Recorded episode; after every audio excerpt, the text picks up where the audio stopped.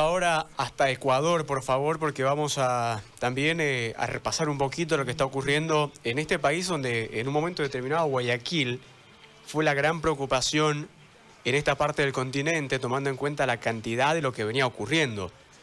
Eh, y ahora ya está planificado el retorno del fútbol justamente en Ecuador. Saludo a Cristian León, eh, periodista de Ecuador. Cristian, buenas tardes, bienvenido al programa. No, nos recibimos el audio, por favor, eh, Fernando, para que podamos ver eh, ese tema justamente con Cristian. Ahora sí, ahora sí, Cristian. Buenas tardes. Perfecto. Muy bien, buenas tardes. El saludo cordial a todos los eh, hermanos de la República Boliviana. un gusto estar en contacto con ustedes. Y bueno, para lo que quieran saber.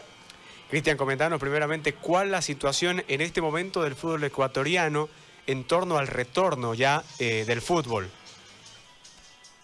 A ver, eh, eso todavía no, está definido y ha traído una espera bastante, bastante larga. Eh, en su momento se dieron eh, fechas tentativas eh, para el reinicio del torneo. En principio se habló del 17 de julio, después se dijo el 24 de julio. Hace poco nada más había hablado de una posibilidad del 29 de julio, pero todo esto como, como fechas tentativas. Eh, que había propuesto la, Liga Pro. La Liga Pro es el organismo que acá rige el fútbol de nuestro país, no es la Federación Ecuatoriana de Fútbol, la que solamente está encargada del tema de, divisiones formativas de segunda categoría y de la selección ecuatoriana. Eh, sino la Liga Pro, eh, que hizo llegar en su momento su, su protocolo y que había sugerido la, fecha, la, la, fecha de 29 de julio. Pero todo esto está en manos de las autoridades de nuestro país, especialmente del Comité de Operaciones eh, de Emergencia Nacional, es el que, el que ha tomado las decisiones en cuanto a la reanudación y, reapertura de algunas actividades acá en nuestro país. Y, es la que, la que tiene que finalmente resolver o tiene que finalmente decidir. Y prácticamente la, el obstáculo o, o, el impedimento, lo que ha traído consigo una dilatación de esta eh, decisión, sabemos que es la situación actual, que es bastante crítica, que se está viviendo en la capital de nuestro país, en la ciudad de Quito, y lo propio en la ciudad de Cuenca. Ya el, otro día el alcalde de, Cuenca, ayer el alcalde de Cuenca, eh, públicamente manifestó que no, él no quiere que se reanude el fútbol en Cuenca, En su momento, el doctor Jorge Yunda, alcalde de la ciudad de Quito, dijo que estaban suspendidos todo tipo de eventos deportivos en la capital de la República. Y me parece que esto de aquí es lo que está postergando una decisión del COE. Acá en Guayaquil está un poco más eh, controlada aparentemente la situación, estamos en semáforo en amarillo y la gente está eh, trabajando eh, con bastante normalidad, no al 100% pero con bastante normalidad, eh, obviamente eh, respetando algunos protocolos de bioseguridad. Pero lo más crítico en estos momentos es en Quito y en Cuenca, y sería lo que a estas alturas generaría el, impedimento del COE para que se reinicie el fútbol en nuestro país. Cristian, una consulta. ¿Los equipos ya están entrenando? ¿Ya han vuelto todos los clubes a, a entrenar? Sí, los equipos están entrenando desde el 10 de junio desde el día 10 de junio y, justamente eso, a ver, eh, no, eh, nunca pararon de, entrenar porque lo hicieron normalmente vía Zoom, vía telemática, eh, cada jugador enviaba las sesiones de, entrenamiento que le había pedido el cuerpo técnico, el director técnico, el preparador físico, vía Zoom enviaban los videos y después ya empezaron a hacer entrenamiento en cancha por grupo eh, de pronto dividían a, toda la plantilla en dos o tres grupos, en canchas distintas muchas veces o en horarios distintos, en el caso de equipos que no tenían muchas canchas a, su disposición.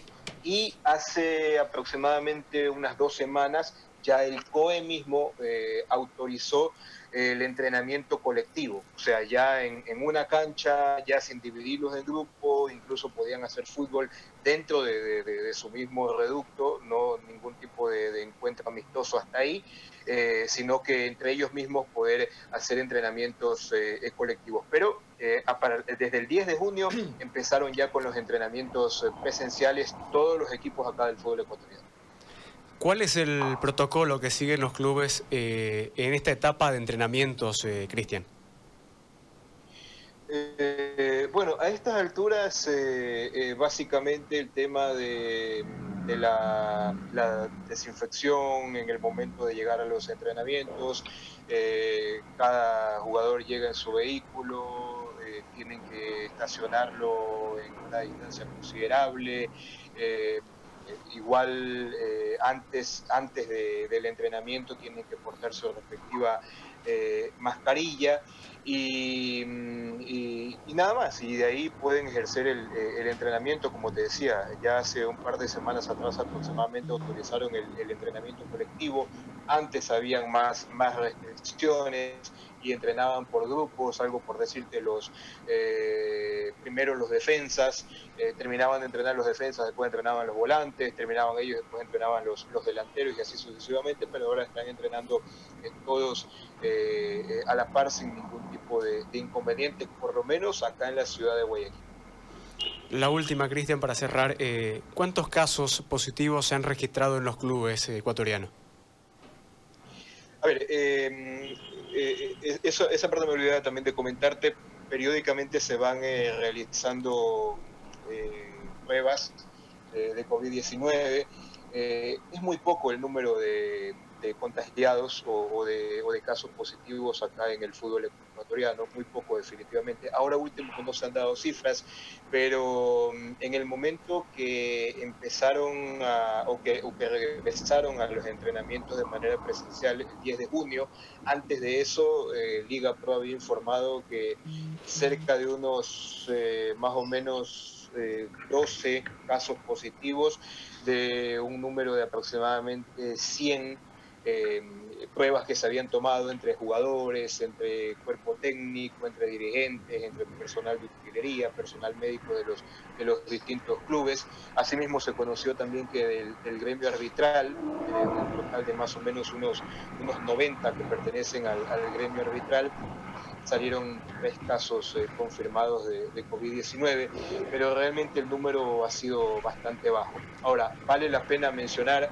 ayer acá en la ciudad de Guayaquil se realizó un partido amistoso denominado Simulacro, aprobado por el COE Nacional, eh, cuya finalidad era eh, precisamente poner en práctica el protocolo que ya habían entregado por escrito el presidente de la Liga Pro a la gente del COE Nacional con todas las, medidas de bioseguridad. Ayer se jugó acá en horas de la tarde en Guayaquil, en el Estadio Monumental concretamente, ese partido amistoso entre Barcelona, Sporting Club y el cuadro de Guayaquil City.